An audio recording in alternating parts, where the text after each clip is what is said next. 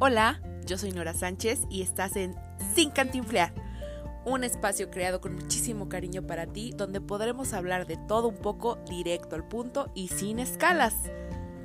Aquí estaremos invitando a expertos en todas las áreas, profesionistas, artistas, creativos, emprendedores y grandes empresarios que van a podernos guiar en el camino para cumplir nuestros sueños. No olvides que puedes seguirnos en todas nuestras redes sociales, compartirnos con tus amigos y escuchar un capítulo nuevo todos los jueves. Espero que juntos podamos crecer e inspirarnos. Disfruta de este episodio. Bienvenido y bienvenida.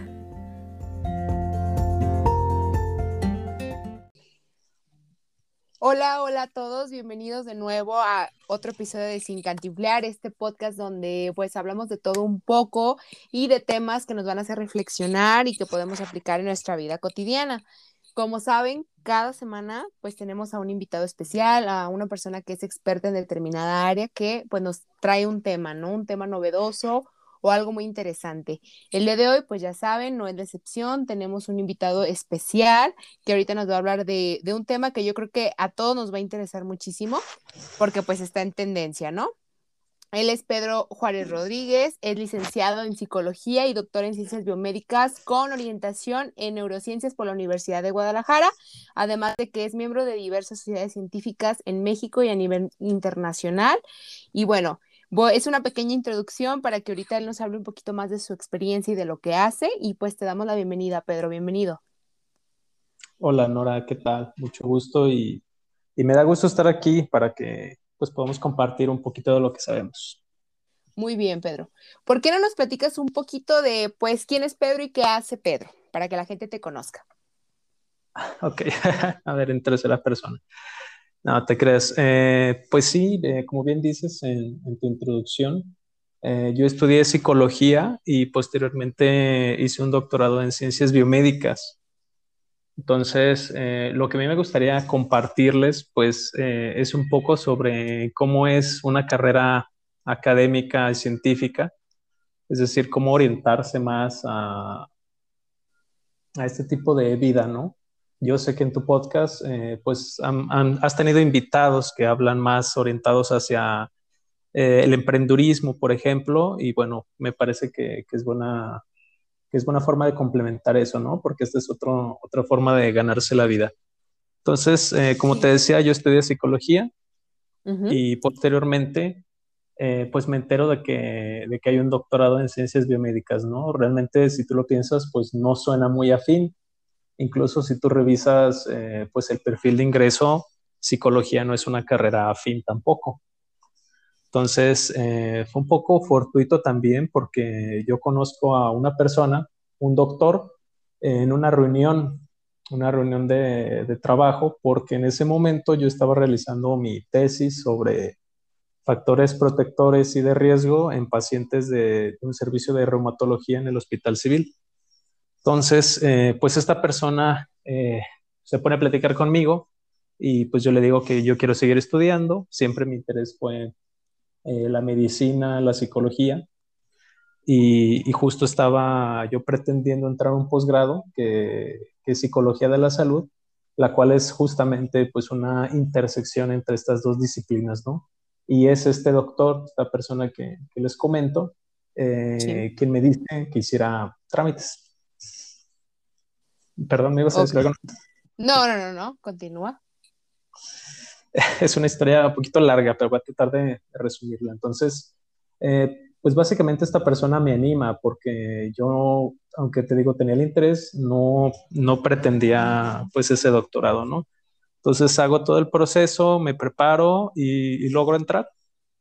Entonces, un poco que fue complicado porque pues obviamente que hay diferencias disciplinares en cuanto a las áreas de formación, pero ese también es un, un tema eh, que me gustaría tratar, igual poder desarrollarlo más adelante en esta charla, que es pues la transdisciplinaridad, en la cual eh, pues ya se va un poco más allá, ¿no? De, de los límites de, de, una disciplina dada, y en la cual eh, pues yo se podría decir que me fui de, las ciencias sociales o las humanidades o eh, pues sí, ha sido encasillada ahí la, psicología y me fui pues a, a la química y la medicina, a la biología, entonces, eh, pues por eso me parece muy importante este concepto de transdisciplinaridad.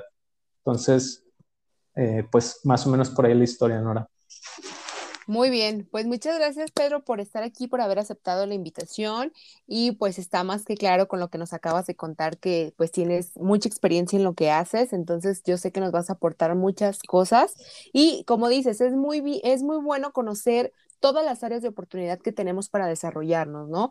Y crecer académicamente como seres humanos y claro, económicamente también. Entonces está padre que también nos hables de esta parte porque mucha gente que estudia una profesión y se encierra se encasilla en un estereotipo de la misma profesión y no busca otras vertientes, ¿no? Entonces es, es interesante que, lo que los que nos escuchan, que también sé que son profesionistas, que a veces pasa, bueno, a mí me pasa también en mi área que es de hecho, también me ha pasado que todos se encasillan en lo mismo, en litigar divorcios, esto y el otro, lo que todo, lo que todo mundo hace y no ven un poquito más para allá y ya empiezan a decir, es que hay mucha competencia, es que no se puede, es que está muy difícil y creo que no, no buscan, no buscan otras áreas de oportunidad. Entonces es, es interesante que lo menciones. Pero ahora, pues, ahora sí que nos traes un tema muy interesante. ¿Por qué no nos dices de qué vas a hablar y pues nos platicas un poco de este tema, Pedro? Ya, pues eh, mira, en sí, eh, a mí me gustaría eh, tratar este, este tema como tú bien dices, ¿no? ¿Cómo es, eh, cómo es, digamos, vivir, ganarse la vida a través de, del... Ahora sí, dime. Bien, como, como te decía, Nora, eh, pues me invitan a, este proyecto de, del impacto psicológico del COVID-19 en población mexicana. Y pues desde el comienzo me parece un tema pues de muchísima actualidad y obviamente que no podía dejar pasar la oportunidad de yo mismo profundizar en este tema, ¿no? Entonces, eh, pues no, no me, la, no me la pensé dos veces y, me uní a este grupo de investigación. Entonces, eh, pues es, es, muy interesante porque, porque nosotros nos planteamos como objetivo eh, de este, digamos, de, de, uno de los primeros productos derivados de este proyecto, explorar cuáles eran las respuestas psicológicas eh, ante la pandemia ocasionada por este virus en la población mexicana. Entonces, para ello, pues la mayoría de las investigaciones eh, van a necesitar cierta información eh, base, por así decirlo, que son conocidos como los datos sociodemográficos. Esto pues ayuda a contextualizar los resultados de la investigación, ayuda a hacer pues interpretaciones más precisas, ¿no? También nos interesó lo que se conoce como el impacto traumático del evento. Eh, este, este tipo de, de, evaluaciones que se realizan en las personas pues tienen que ver con, con cómo responden ante eventos de crisis. Anteriormente, este tipo de instrumentos pues se utilizaba en terremotos, eh, bueno, todo tipo de desastres naturales.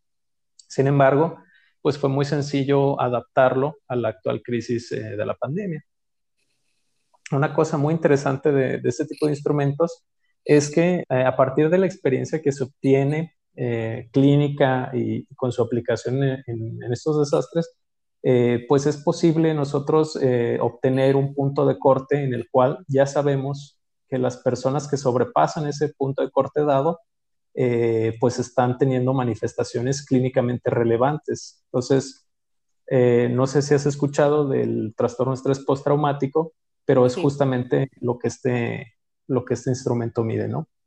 Entonces, eso nos pareció muy, muy relevante y, decidimos tomar, tomar mediciones sobre ello. Asimismo, síntomas de depresión, ansiedad y estrés, que son pues las, eh, se puede decir que la triada de la salud mental, ¿no? Y finalmente la resiliencia. Eh, me parece muy curioso que la resiliencia no es una variable tan estudiada eh, a nivel internacional en este tema porque sí lo es eh, con respecto a, otro tipo de, crisis y, nos da una muy buena pauta de cómo las personas eh, reaccionan, porque siempre se ha catalogado, se ha descrito históricamente como un recurso personal del cual pues eh, las personas echan mano y pues está demostrado que, se correlaciona negativamente con todo tipo de, de afectaciones psicológicas, ¿no? Entonces, eh, pues también nos, nos, interesamos en medir eso. Obviamente, por cuestiones de la pandemia, eh, pues no podíamos nosotros, eh, digamos, salir a la calle y preguntarle a las personas, ¿no? Sí. De hecho, esta investigación se, se, realizó durante lo que fue la segunda y tercera fase de, de contagio, que se denominan como de, de contagio o de casos importados y luego de de contagios eh, locales o transmisión local. Entonces, eh, justamente por estas fechas, que déjame recordarlas, más o menos fue eh, por febrero, finales de febrero es que empieza esta fase de casos importados y luego a finales de marzo es que empieza esta otra fase de, transmisión local. Finalmente, o sea, todo, si te fijas, tiene un, como un espacio de un mes, ¿no? Cerca de finales de abril pues ya entramos a la tercera fase, eh, que es de contagios eh, o de casos que no son rastreables, porque pues ya eh, se ha diseminado mucho el virus en la población. Entonces, nosotros estamos interviniendo o tomando estas mediciones en segunda y tercera fase. Por lo tanto, pues no nos será posible acercarnos a las personas y tomamos la decisión de hacer una, una encuesta electrónica o lo que se conoce como e-surveys o o web-based questionnaires. Entonces, eh, utilizamos este, esta aproximación y convertimos pues todos nuestros instrumentos a formato electrónico, nos ayudamos de, de una plataforma y pues así es como llegamos a la población. Nada más para, para comentarte eh, que nosotros tuvimos acceso a 20 estados de la República, entonces eh, nuestra muestra pues es muy variada. Lamentablemente por este tipo de métodos eh, limitan un poco la representatividad de la muestra justamente porque pues no todo el mundo tiene acceso a Internet, ¿cierto? Sí. Entonces, eh, eso, es, eso es un poco una de las limitaciones eh, de cualquier, de cualquier e-survey que se pueda realizar, pero dadas las circunstancias, pues realmente que no se tenía de otra, ¿no? Entonces, utilizamos nosotros un método de muestreo que se conoce como bola de nieve. Entonces, así como suena, pues se trata de que tú eh, le pides a un colega, a un amigo, a compañeros, pues que te contesten la encuesta y que se la pasen a, sus amigos, a sus colegas, a sus conocidos, ¿no? Entonces, sí, eso también produce otro tipo de, limitaciones en cuanto a la representatividad, porque eh, luego nosotros en los resultados nos damos cuenta que nuestra muestra está completa, está compuesta casi un 80% de personas con un, con un alto grado de, con un alto nivel de educación. Ese 80% de, de personas pues está conformada por personas que o bien tienen la licenciatura o la maestría o el doctorado. Entonces, eh, pues eso, eso también puede considerarse como, como un atenuante, ¿no? Siempre en investigación, pues es muy importante ser claro también con respecto a este tipo de puntos, ¿no? Porque pues todo, todo contribuye a la interpretación correcta de los datos que uno recoge. Entonces, otra cuestión interesante es que donde sí tuvimos una distribución mucho más eh, pareja o proporcionada fue en los rangos de edad. Realmente obtuvimos eh, pues una, buena muestra tanto de, adultos jóvenes eh, y adultos mayores. Entonces, tenemos personas que van desde los 18 hasta los 79 años de edad aproximadamente con una media de 40 años. Entonces, estamos obteniendo pues eh, resultados que al menos por grupos etarios pues son, son comparables. Ok. Oye, Pedro, entonces, bueno, para aterrizar un poquito en lo de la encuesta esta que estaba realizando, básicamente, ¿qué preguntabas en esta encuesta? Ah, muy bien. Eh, sí, de hecho, dime cualquier eh, duda o comentario, ¿no? Porque luego sí. me puedo seguir así. Sí, no, no te preocupes, yo, te, yo te digo. Va, mira, pues por ejemplo, esta del impacto traumático del evento eh, hace referencia a, ciertas manifestaciones que se producen en el, el trastorno estrés postraumático, como lo son la hipervigilancia. Es cuando las personas están como en, una, en un estado de alerta y eso los hace reaccionar también de manera desproporcionada ante estímulos. Entonces, hay preguntas que van con relación a, esta hipervigilancia, hay preguntas que van con relación a cierto tipo de ensoñaciones, que, son personas que tienden como a distraerse, se centran mucho en sus pensamientos, que son de hecho recuerdos. de ese evento traumático. Ok. Entonces, eh, todas las preguntas eh, son del tipo, eh, últimamente he pensado más en, las muertes por el coronavirus, etcétera, ¿no? Entonces, ese tipo de preguntas con respecto al impacto traumático del evento. También en cuestión de depresión, ansiedad y estrés, es algo muy curioso, pero luego cuando uno se mete a ver la psicometría, que es pues el desarrollo de instrumentos de medición para, para variables psicológicas, que pues como, como sabes, se trata de, elementos abstractos, ¿no? Realmente tú no puedes, eh, digamos, cuantificar cuánta ah, depresión tienes, ¿no? Porque no es algo, digamos, tangible. Ajá, exactamente. Eh, entonces, para ello, pues se extiende o, se hace un desarrollo posterior a, este concepto mismo de la medición, por el cual, pues se, entiende que, en efecto se puede medir, eh, digamos, cuando se tiene un instrumento que evalúa eh, ese constructo abstracto que uno pretende valor. Entonces, por eso te digo, es meterse un poco en cuestiones de psicometría, pero a fin de cuentas, pues se puede hacer, ¿no? Y entonces esas preguntas eh, a lo que iba es que se ha descubierto que muchas veces eh, la pregunta directa determina en buena medida, em, digamos, aquello que se quiere medir. En algunos casos, como en test de personalidad, puede ser tan directo como qué tan narcisista te consideras, ¿no? Del 1 al 10. Y muchas veces esa respuesta coincide eh, con otros instrumentos mucho más largos en los cuales se evalúa tal o cual rasgo de personalidad como el narcisismo. Entonces, en este caso es muy similar, ¿no? Hay preguntas del tipo, me he sentido triste y deprimido últimamente, ¿no? O últimamente no he podido conciliar el sueño por la ansiedad. Cosas del tipo. Entonces, eh, son, son cuestiones que, le tienen que resultar cotidianas y muy, muy familiares a las personas.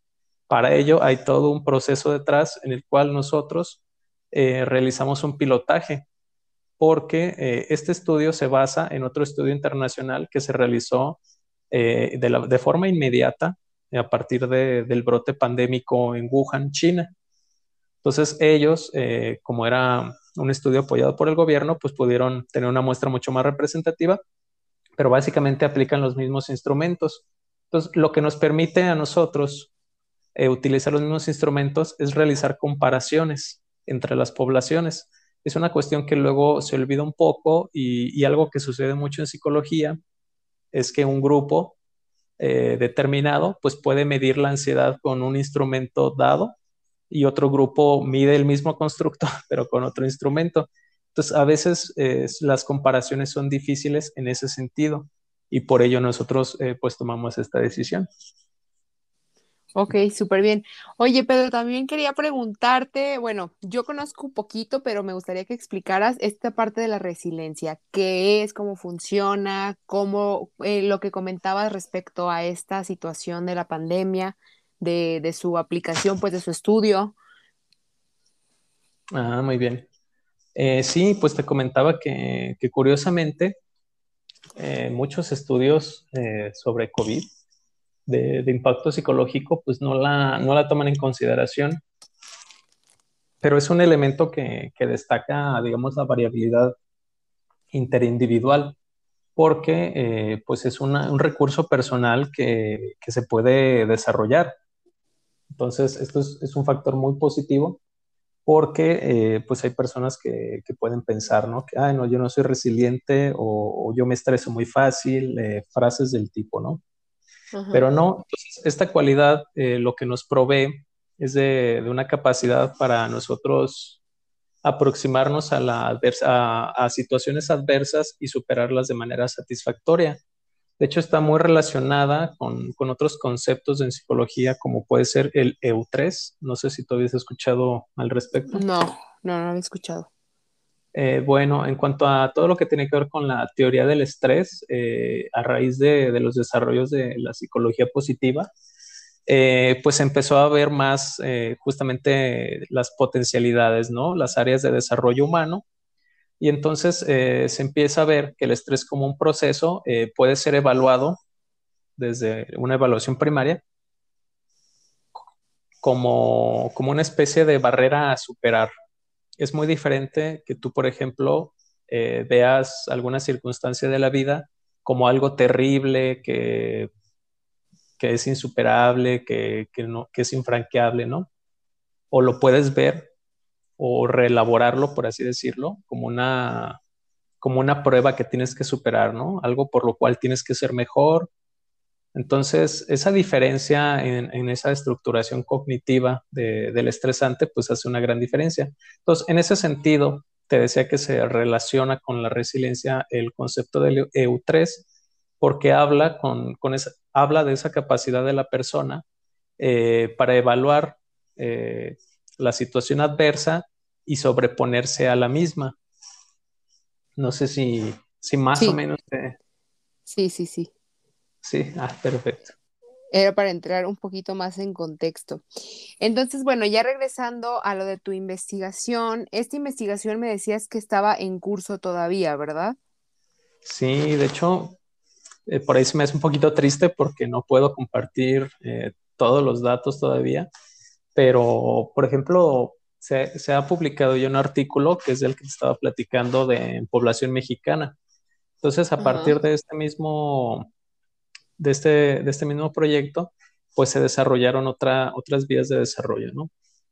Como lo podía ser eh, el estudio de, variables relacionadas con las conductas de precaución, pero en población de Latinoamérica. Para esto, pues hay un, todo un conjunto, todo un grupo de investigación eh, en Chile, en Colombia, en Guatemala, en...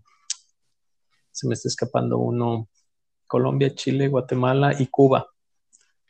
Entonces, con este grupo de investigación, eh, nosotros eh, nos determinamos a realizar una comparación en cuanto a el impacto en la salud mental y también el impacto en cuanto a otro tipo de, conductas y lo que se denomina creencias en salud.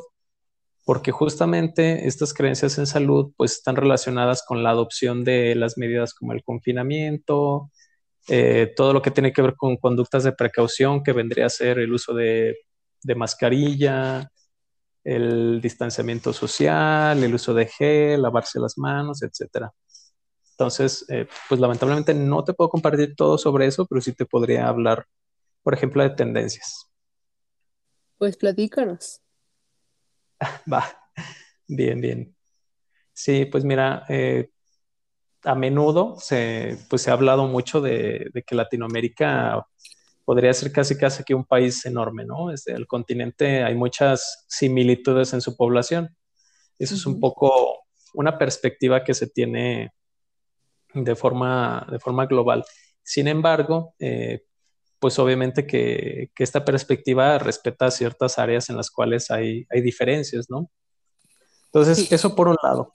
Y por otro lado, eh, América Latina puede verse como un conjunto más o menos homogéneo en cuanto a otras condiciones de vida, como lo pueden ser los sistemas de salud, la economía, el grado de desarrollo económico justamente, la vulnerabilidad. Entonces, estas características son eh, pues ampliamente compartidas entre los países latinoamericanos. Hay grandes áreas de, eh, de poblaciones rurales, hay, una mayor densidad poblacional. Entonces, eh, son muchas cuestiones que hacen de Latinoamérica eh, pues un área de estudio bastante interesante, ¿no? Porque si bien tiene sus similitudes, también tiene pues sus diferencias. Entonces, este otro artículo, que de hecho ahorita ya está cerca de su, de su dictaminación final, eh, pues habla sobre esas diferencias, ¿no? A nosotros nos interesó saber qué es lo que está sucediendo en Colombia, qué es lo que está sucediendo en Cuba, en Chile, y cómo se diferencia, eh, por ejemplo, con México. Entonces, eh, pues encontramos resultados bastante interesantes, ¿no? Como te decía, te puedo hablar de tendencias y se nos hace a nosotros muy interesante corroborar que actualmente el Internet pues es la principal fuente de, de información entre las poblaciones estudiadas. Entonces nosotros estamos encontrando que más o menos cerca del 80% de las personas que nos responden a nuestra encuesta, eh, pues digamos que obtienen su, información del Internet, ¿no? Entonces, esta cuestión de, la información es bien interesante en cuanto al coronavirus, porque eh, es como una especie de, de elemento de, doble filo, si se puede decir, porque por ahí un estudio que, que hicieron unos israelíes determinó que la gran mayoría de los resultados que uno obtiene a partir de búsquedas de COVID-19 en Internet y palabras relacionadas, pues estarían relacionadas con, con la muerte. Entonces, en las personas se crea como una imagen de, de fatalidad, ¿no? Sí. Entonces, eh, dime. No, no, no, o sea, continúa, ahorita te pregunto. No, pregúntame, así vamos guiando la, la charla. Sí, no, te preguntaba, este, bueno, como mencionas que no puedes compartir muchos datos y así puntos, pero me gustaría conocer cuál fue tu perspectiva de todo, pero desde tu, desde tu situación de profesionista. O sea, tú cómo viste las cosas. Ya ves que dicen que de repente los psicólogos nos leen la mente y cosas así. ah, sí. Sí, pues tienen esa, esa idea, ¿no? Sí, o sea, pero me gustaría conocer tú como, como psicólogo, como investigador, pues también como persona, ¿no? ¿Cuál fue tu perspectiva de la pandemia? ¿Cómo viste la situación? ¿Cómo has visto a la gente ahorita un año después? Ya, fíjate que, que es muy, es muy difícil como de, digamos, clasificar la respuesta ante la pandemia de una forma homogénea, ¿no? Yo creo que todos hemos experimentado o visto, mejor dicho, eh, pues a personas que, se lo han tomado muy en serio, ¿no? Personas que ya no vemos hace meses por la cuestión del confinamiento, eh, personas que, vemos hasta con guantes de nitrilo en la calle, con los cubrebocas, hay personas que no los usan ya.